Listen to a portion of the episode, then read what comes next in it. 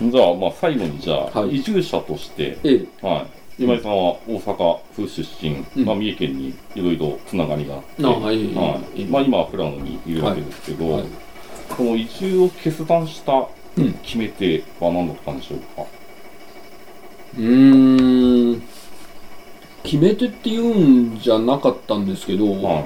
えっ、と僕はまああの根なし草みたいなもんで、うん大阪生まれで育ちは横浜、うん。で、えー東京で一人暮らししてうん。でその間に横浜の実家が三重県に帰っちゃったと。うん。でその三重県は一応実家があるんですけど2歳から小学校2年までしかいないから友達もそこにはいないし、うん。で僕はそのふるさとがどこかっていうのが、うん。こう実は分からなくってうん。なんかそのあちこち放浪してたのもあのふるさと探しをしてるようなもんなのかななんて思うこともあったりしたんですよ。うん。でたまたまのご縁でこう富良野にやってきてうん。農作業ヘルパーをやったり、まあ、絵描きをこうしたりする中でうん。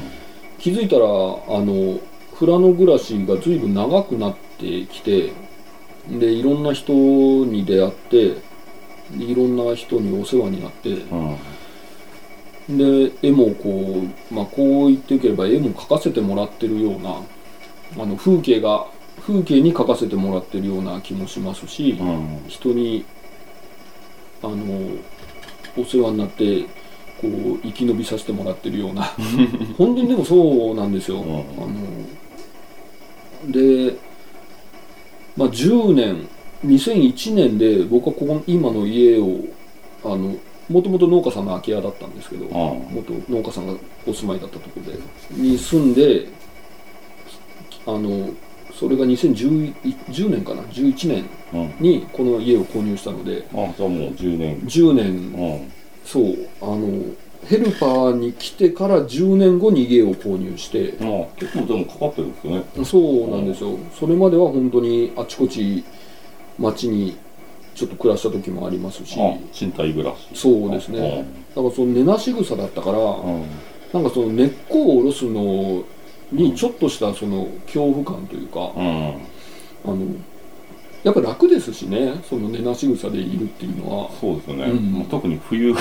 ああまあ冬ここの冬はねはえーあのだけどなんとなくねそのこれだっていう決め手はなかったんですけど、ん。もうここしかないっていうような暮らすとしたらここだっていうのがいうん。徐々に徐々に固まっていったっていう。うん。でそんな時に10年ぐらい経った時に、まあ、農家さんやなんか知り合いとかになんか家とかないですかね？みたいなのをあのちょっと喋るようになってうん。なら「ああ一軒ありますよ」って言ってうん。そのそのその時の聞いた人は不動産屋をやってる人だったんですけど、うん。で勤めてる人ねあの、うん、勤めてる人に「こんなとこありますよ」って言って見せてもらったのが今自分が住んでるこの家だったああんですよね。じゃあいきなり1軒目で決まったまかあほぼ1軒目で決まったと言っても過言じゃないですね、うん。ええ。であのまあご縁だったのかもしれないんですけど、うん。今のこの富良野市北大沼といううん。ところにあの住むことになったんですよまあね、素晴らしいロケーションですね。ええ。近くに川が流れてて。ああそう川が流れててあの全然そのそばにあんまり民家がなくて、そうですね。うん。あの周りも畑に囲まれてるんですけど、今もうこの時期でいうと雪原のような、うん、そうですね、うん。ええ。だけど意外と町から近いっていう。まあそうですね。そう、ん。あのまあ、国道も近いですしね。そうなんですよ、うん。駅も近いですからね。自分をこう言い表してるような場所あの都会から遠からずはあのそんなにいい絶妙な距離感。いどっぷりではないとそいう。そうそうでこの家自体もあの築40昭和49年築なんですけど、ん。僕昭和50年生まれなのであ同い年。ほぼ同い年なので、自分を家に例えるとこんな感じなんだなっていう、うん、いい具合にまあちょっと昭和感が。うん。でもなんかこうすごい手を加えてて、ええ。なんか外壁もやってるんですね。あーまあなんかねあの明るい時初めて見た。あそうでしょ、う。ん。うんちょっとずつねまあ、やっぱり自分の体をこういたわるようにうん。なんか悪くなってきたとこちょっと直してやったりとかうん。しながら、まあなんか一緒に暮らしてるっていうような、ああうん、そう。だからあのこれっていう決め手はないんですけど、うん。やっぱここしかないじゃんっていう、うん、ここがいいしあの街もいいし風景風景もいいし、うん。人もいいっていうような、うん。うん。やっぱりそういうのがどんどん強くなったって感じがしますね。うん。うん。結構まあでも慎重でしたね。慎重でしたよ、うん。やっぱり慎重だった気がします。あの地域の中に入っていくっていうのは、うん。まあ、もちろん初めてのことなんですけどで僕はその富良野っていう土地にこうまあ縁もゆかりもなかったんですよ、うん。何もないんですよ。突然ポッとヘルパーとして来てあの居ついてうん。でもそういう場所に本当にその地域の人たちの中に入るっていうのはやっぱりあの勇気が必要でした。うん。うん、でまあ僕はその中古物件だったこの家を購入したんですけど、ん。その時はねやっぱりこれでここでいいのかなとかうん。あの不安になって、まあ、親も呼びましたしね、うん。うん、で友達とかにも声かけてうん。こんな家どうかなとか 一緒に中見てもらったりして、うん。うん、でまあいいんじゃないかっていうことであの大それたことでしたよね、ん。えーそっから今で約10年ぐらい。うん。あの、まあ、試行錯誤ですけど家を直したり、まあ、あの地域の人たちとなんかいろんなあの、まあ、会合に出たり、うん。うん、一昨年かな。あの北大沼の100周年記念誌っていうのをちょうど100周年っていうのもあってその中にあのなんか参加させてもらってあの一緒に皆さんとこうあの地域の歴史のことを振り返っておあーの調べたり書いたり。あそんなあのなんか町町内会というかそうあるいうんですよ。やっぱり規模でねやってるんですね。えええあの周りはほとんど農家さんですけど、あのそうなんですよ。そういう活動の中にちょっと関わらせてもらったりする中で、なんとなくあのまあ溶け込んではいないのか、まあ、難しいところですけど自分がうまくは言えないですけど、なんとかこうその富良野市の、まあ、北大沼の一員として、うん。あのやってきてるっていうような感じですね。うん、もうなんかその地域に溶け込んで、もう顔が見える存在になったというか。うん、なんかそこに行き着くまでにはやっぱりこの地道なうんところですよね、うん。いきなりこう、うん仲良くしてくださいっつって、そう。あ明日から仲間になれよみたいな感じの、なんかそんな少年漫画みたくうまくいくわけじゃなくて、ね。やっぱ長い期間をかけて、まあ当たり前の信頼じゃないですけど、うん。積み上げていかないと。定住するまでにはかなり勇気がうん。いりますよね。ええ。自分自身も勇気がいるし、うん。あのきっとご近所のこの地域の皆さんも、うん。新しい人が入るって言ったらあの関わるのに、まあ、勇気がいるといううんか、そうですね。やっぱり強いることにはなると思うんで、うん。あの自分も本当にこうあの輪を乱さないようにというか、うん。あのなんかできることがあったら貢献したいとかうん。それは地域のみならずその富良野市うん。にっていうのは本当によく考えたりしますね。まあまあ今プラノに移住して11年。この家で当初やりたかったことはどのくらいできてますか、えっ、とね僕そんなにね行き当たりばったりで、うん。こんなことをしたいっていうのは、うん。そんななんかイメージはなかったんですよ。あじゃあ今はなんかこええういろいろ手直しされてますけども、うんうん。当初はそこまでなんか全然その考えてなくておろぼろげながらなんかしたいなっていう、うん。ただ自分の中のまあ一つ大きな一本の太い柱というのはやっぱり絵描きであるっていうことなので、絵描き業さえ続けられればうん。あんまりあのシンプルに考えるとうん。他は何もいらないっていうよううん。な感じになるんですよ、うん。だからあのそうですね。後からなんかいろいろ今やってることっていうのはうん。あのまあたまたまそういうことがあのん周りからこうくっついてきたというか、うん。えーそういうの面白いですけどね、まあその家庭菜園をやったりとか。うん。うーまあ、小屋を作ったりとか、そうですね。えーそう。うん。でいろいろ自分も変化して環境も変化うん。してるんだななんて。そう言われてみたら気づきますよ僕。ああ。うん。な気がします。割と行き当たりばったりです。うん。まあ普段ここ、まあ家ですけど、ん。どんな風な一日をこの家で過ごしてますか？うんとね今はまあ冬の時期なので、うん。普通だとあの冬の時期はスキーレンタルうん。の、まあ、富良野港のあの非常勤講習は週に2回ぐらい行くんですけど、うん。それがない日とかはあの修学旅行生相手のスキーレンタルうん。に行くんですよああんまり家にいない？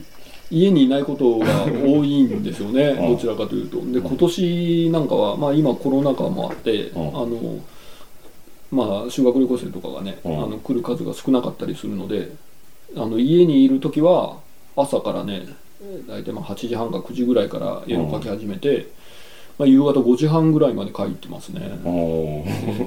結構描くでしょうん。う、うん、ただ僕はまあもともとサラリーマンで会社を辞めてるんですけど、あの会社を辞めたのは、うん。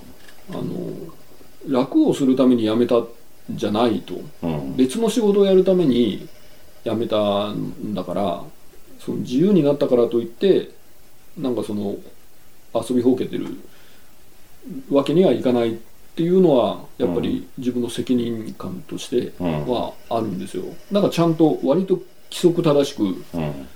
やるべきノルマを自分に課してうん。あのちゃんと絵を描くっていうのは、まあ、続けるようにはしてますね。うん。はい、だからあの地味に書いてます。まあ今はちょっと薪ストーブも家の中にあって。ええええええはい。これはあの留守中はついてない？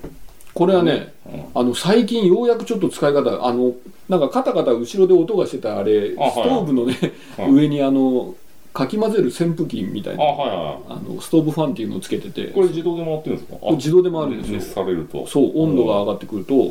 勝手に回るようになってて、それがカタカタカタカタそういえば今気づきましたけど。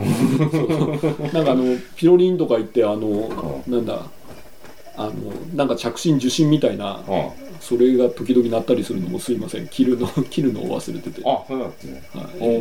い、そうあの意外とハイレグなんですよね。なんか薪ストーブってすごいシンプルなものかなと思ったんですけど。そうあのねまああれは温度で勝手に上がるもんで、うんで薪ストーブもねもうほんと10年ぐらいずーっとうん。割と、まあ、前から薪ストーブ使ってるんですけど、あ、そうなんええ、これはもらいもんで、うん。まあ、昔使ってたやつだってもう非常に安い。鋳物ですけどね。うん。すごい重たい鉄製のものなんですけど僕が使ってるのはものすごく安いものなんですよ。うん。普通のあのストーブに比べてね。ダルマストーブ。だるまあだるまはまあ安いんですけどね、うん。あれブリキみたいなんでできてて。それよりもがっしりしてるんですけど、うん。この鋳物ストーブの高いやつはめちゃくちゃ高いので、うん。そんなもんじゃなくてあの普通のあのホームセンターに売ってるようなやつで、ん、でねコントロールの仕方がやっと分かってきたんですよ だからあの空気があんまり入らないようにこのすげえ当たり前の話なんですけど、うん。あの空気口をちょっと塞いでやればうん。例えば夜寝る前に薪をこう突っ込んどいてうん。空気口をある程度塞いどいてやればうん。朝起きた時にまだ置き火が残ってたりするんですよ。っていうことはその薪ストーブの外側ももわっと暖かくって、うまあこれも使うしあの一応ハイブリッドでねあの、うん FF ストーブも備えてるっていううん。そうですね。いざという時は。何があるかわかんないですからね。まあ、工夫をしながらというか、うんなんとかこの冬さえ乗り越えればっていう気持ちでね。そうええ。まあ、富良野市だと、この薪ストーブとか、ペレットストーブに対して補助金がある。素晴らしいでですよね、僕はあの納屋に薪ストーブ備えたんですけど、うんそれはおかげさまであの。富良野市のねあのうん薪ストーブ補助金を使わせてもらって、半額補助。金。これ前はねあのペレットストーブのみだったんですよね、うんそれが去年か一昨年かぐらいから薪ストーブの補助も出るようになって、うん。あそれはありがたかったですねやっぱなかなか街中だと結構難しいと思うんですけど。あそうですね、あの薪を手に入れたりするのも、うんうちはなんか木でもあちこちの木切ったりしてうん。でまあ薪ストーブ使ってる人はまあそんなに多くないので、うん。なんかうちに木あるよとか倒した木あるよとか、うん。結構自分がその薪ストーブ使ってると声かけてくれるんですよ。あじゃあそんなに買ったりとかはしてないの全然しないです、ううん、それが自分で切りに行ったりとか、も持ってきたりとか。あそう。ねえたくましくなりましたよ僕うん。も本当。あの除雪をしてる時とうん。あの薪をあの木切ってる時は、うんあー俺もたくましくなったなってよく思います、ね。その都会の都会っなんか子ですからねこう見えても、もう四畳半で膝を抱えてたぐらい比べたらね まああの当時、まあ、8畳ぐらいあったけど。あ八畳。あ結構いい暮らししたんですね。まあいやいやいやそれでも本当に 安いワンひ一間のねうん。ボロボロいアパートでしたけど。もうすごいですよね、まあ、東京の、まあ、賃貸でいうと、まあ、トイレ共同だったりとか、ああまあ。玄関も共同とかええええ。でも靴パかれたら終わりじゃないですか、そうですね、うん。まあ。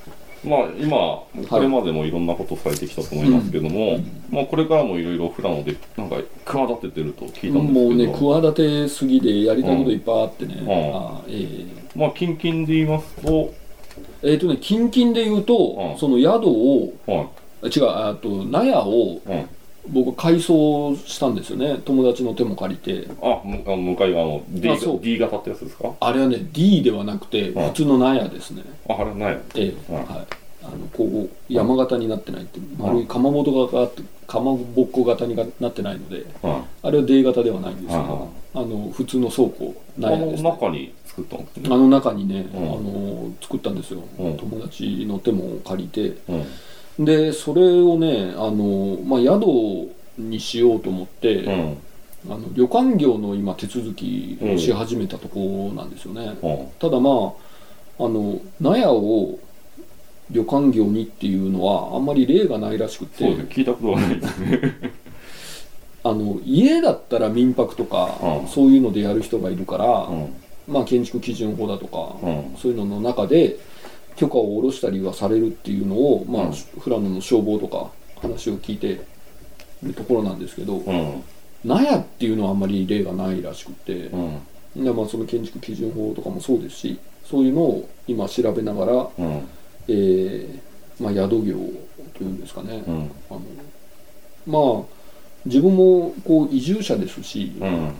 自分がそういうのであのどなたかねその富良野にちょっと泊まりたいとか、うん。なんかっていう人を招くことができれば、うん。なんかいろんなことをね伝えたりもできるでしょうし、うん。割とねこういう暮らしもいいとこあるよっていう、うん。自分ももっと都会っ子ですから。都会とは違う良さがうん。あるし僕はやっぱり富良野もっとね人がこう増えたらいいなと思いますしね、うん。人口はやっぱり減ってきてますしこんな魅力的ないい街なんだからと思ってうん。そんなことをまあ伝えるのもあるしあのまあ納屋は空いてるしうん。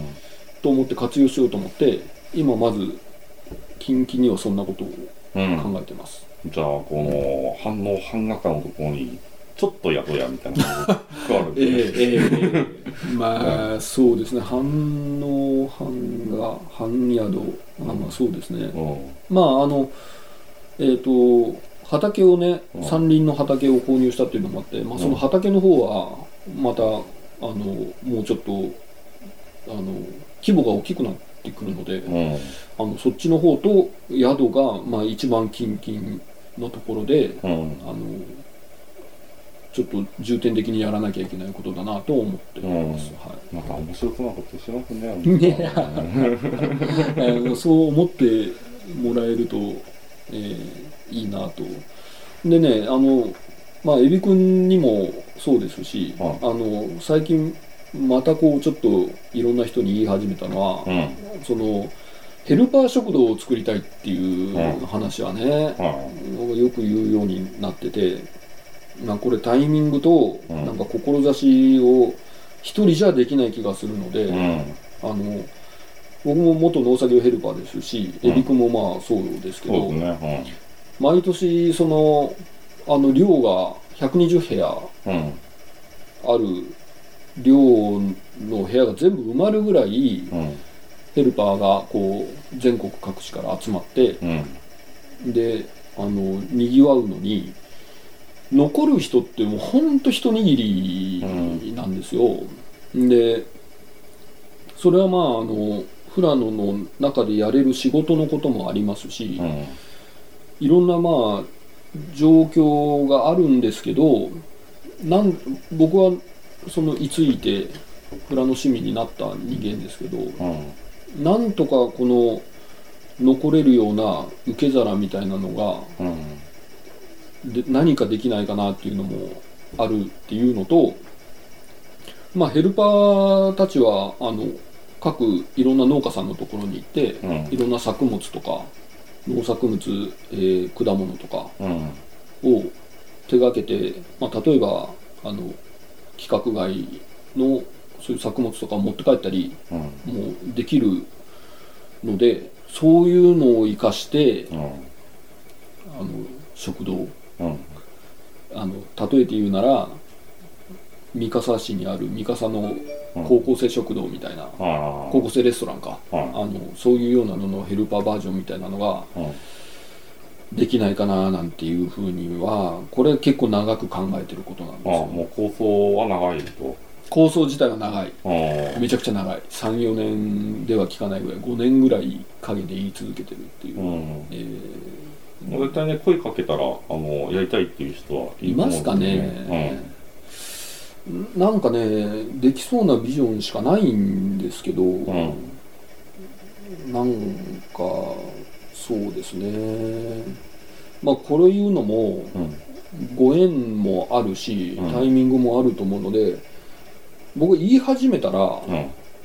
それなりにあの大体やる気はあることなんですよ。そうですね。もう有言実行ですよね。まあまあ、まあ結構なんかみ経歴見て本当ゾッとしたんですけど、うん。結構苦行となんか目を追いたくなる苦行を果たしてるんですよね。あうん。ーまあねあの、うん。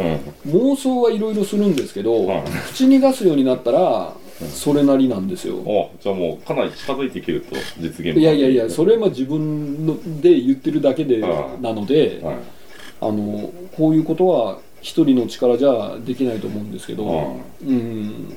あの割と本気のことではあるっていう。うん、じゃあもうなんかもし興味がある方はこちらのアドレスまでみたいな。ああうそう。あそれもちろんえっ、とあのいつでもください。うん。じゃあ今井さんまで直接 DM の方あ DM はい。あ ショートメッセージでもいいですはいはい。うん、やりたいですね。うん。うん。えっ、とね今後の構想の中でうん。あの4月にねうん多分今井克美ホームページができます。あそうなんですか。もうすぐじゃないですか。そう、うん今絶賛制作中みたいな。あそれはもう発注してるんですか？あそうですね、あんまりにも何も出てこないっていう、うんまあその人が書いたりなんかやったことは出てきても、うん。その絵描き反応版画家今井克美みたいなのの何かっていうのは全く何もないんですよ。あオフィシャルがないと。そうなんですよ、うん。そういうのはどうなのって結構言われてやっとインスタグラムを始めたぐらいで、うん。えーじゃあ今井克美 .com ができるんですか？今井克美ドドットコムですよ。ドットコムまさに。ドメインがね、うん。えーだからまあそういうのがうん。窓口にもなるかもしれないし、うん。あのなんかねしばらくそのエビ君も本当になかなか7年でしょ、ん。クラブに来て。でやっとつながりができたぐらいで、ん。本当にヘルパーの人たちとあんまりつながりができなかったんですけど、ん。なんかねエビ君は発信力のある人だから。いやまあそうでもないですけどね。いやーすごいと思うんだよな。こんなヘルパーの人あんまりいないと僕はもう常々ねエビ君に言ってるでしょ直接ね。いやでもなんかヘルパーやってるとそこからまたあのやめるのがちょっと怖くなるんですよね。ああえはいえええええ。なんかここにずっといたくなってしまうっていう気持ちあるんですけどえええええで実際ちょっとこのヘルパーの仕事離れてみて、はい。もう今3年目なんですけども、うん。本当最初は本当にビビってましたね。ああうん。なんか最近やっとようやくなんか自分のやりたいことが出てきてうんでうん。こう今井さんとかにもはい。こうやってインタビューができるぐらいのあうん、あそうなんだ。になってきたと思います。へえ、ああそう、うん、ただ僕自身もねあのヘルパーをやった人間として、うん、まあ、あんまり長くやりすぎるのはっていうふうには思ってるんですよ、うん、うん、ある程度のとこでなんか、まあ、別の方向というか、うん、うん、行った方がこの経験を糧にしてね、そうですね。うん。うん、とはやっぱり思いますけどね、うん、はい、エビ君なんか本当にあの、ね、富良野の地域おこし協力隊とかね、うん。とねあの街づくりにこう関わるまあこんな機会もなかったですからね。もう自分の住んでるとこなんてどこでもいいと思ってましたからね。ああそうやっぱりその市役所とか、その役所関係の方とかと話す機会なかったですし、うん。もっとなんかこう話してたら今までの人生もちょっと変わってたのかなとか思ったり。うん、うん、だからそれは僕も同じで、うん。僕もその暮らす場所とかそんなどこでもいいと思って、うん。あちこち放浪してたたちなのでそれがやっぱりねあのなんかご縁というしかないのかな。なんか長くこううん。住まうところができてきて、うん。そうすると人とのつながりとかもできてくるでしょ、ん。そうするとやっぱりね思いがこう深まっていくんですよね、うん。そしたらもう新しいところへどっか行ってっていうよりも、ん。ここにいた方がいいじゃんみたいな。うんうん、でだんだんこう根っこが生えてくるような。そうですね、えーまあ、根なし草確かにあの楽なんですけどね。そうでしょ。やっぱ根っこを生やしてみるとまた大きな葉っぱになっていったりとか、ああいいいいこうそう。初めてこう実を結ぶためのうん。準備ができると言いますか、そんなまあ、そういうえなんか植物から学ぶことって多いですなね。あそうかもしれない。うん本当にね芽がね 出てくるんか。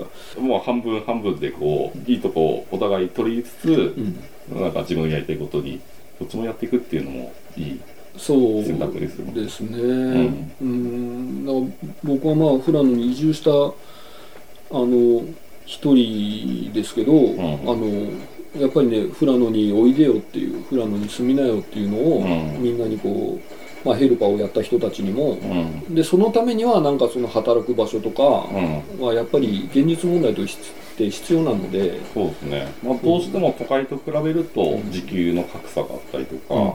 ありますね。ありますね、うん。まあ、仕事やっぱりその必要な人数が少ないっていうのもあって倍率も高かったりとかするので、ねえその辺はやっぱその仕事をあの地方の課題ですよね、でまあ、僕は声を大にして言いたいのは、うん。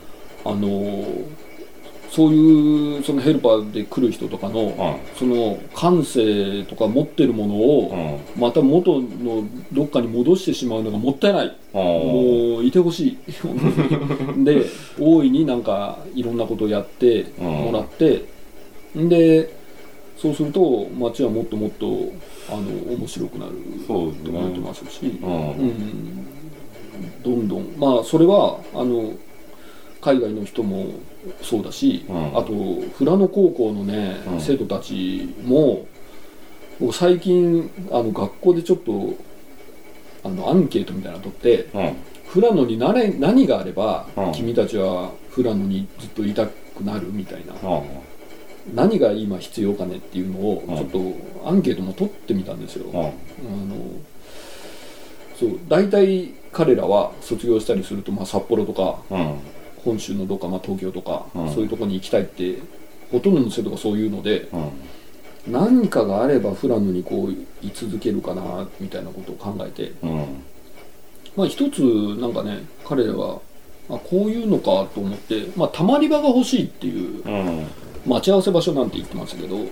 ハチ公的なやつですかね。そういやいやもうちょっとね広場的な。あ広場。はい、えーでそこでうん。なんとなくこうあのグダグダするみたいな。うん。でも彼らにとっては多分それがすごく大事なことでうん。例えばあのなんかフラットの1階とかうん。そういうところで結構溜まってるらしいんですけどあ あの月曜日休みだからあ染み出されるんですそうねそうそう。行く場所ないとか。まあ結構あの富良野って飲食店も月曜休み多いですもんね。ああそうなんだ、ああ。だからそう、まあ、勉強もできったりしてもいいし。そうですね。うん。そしたら図書館も月曜、あれ？水曜？あ月曜ですね。月曜図書館は月曜ですじゃあ結構行く場所がないあそうかもしれない。ああそう。じゃあ月曜はもう、あれですね、休んじゃダメですね。いや絶対休んじゃないもうもうもう365日休まないでたまれるような。うん。まあその中で、まあ、コーヒーは飲まないんだけどなんか甘いものジュースとか飲めたりとか、うん、ドリンクバーですね。ドリンクバーいいな、うん。ドリンクバーいきなりあったりしてね、汚いコップのね。そうそもうコップが汚いよ、もう、あドリンクなんて。う、うんあとはね、んあの、まあ、街中にあるそのコロッケ屋さんで高高校生たちがなんか立ち食いコロッケみたいなあれは揚げパンもあるのかな？うん。なんかそういうちょっとまあスナック的なうん。そういうのがあったりするとなお、あそうですね。うん。そうそのまあ高校生にとってはそういう場所であり、うん。ヘルパーがなんか働けるような場所でありとかうん。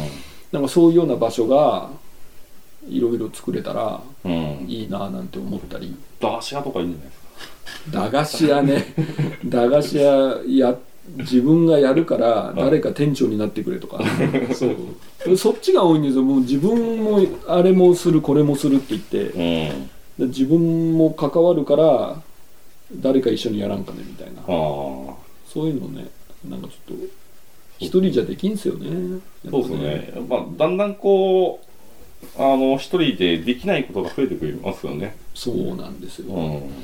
これね僕あのあんまあこれはねうん。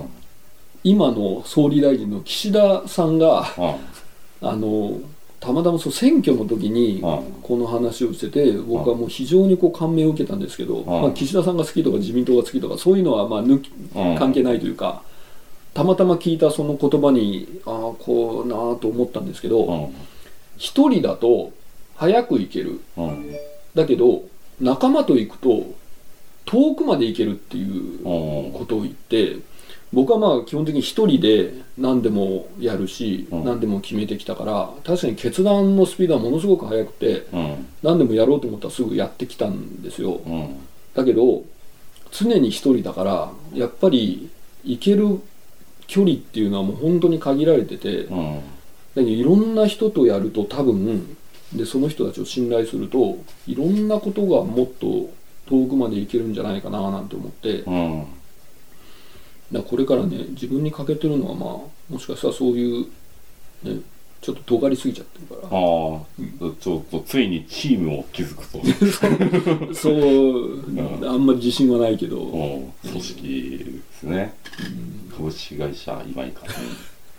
俺アウトローだからあんまりその、うん。うん、向いてないかもしれないんですけど、いや、でも、まあ、やってみたらまた変わりますよね、きっと。うん、変わるかな、まあ、やらないよりか、うんに。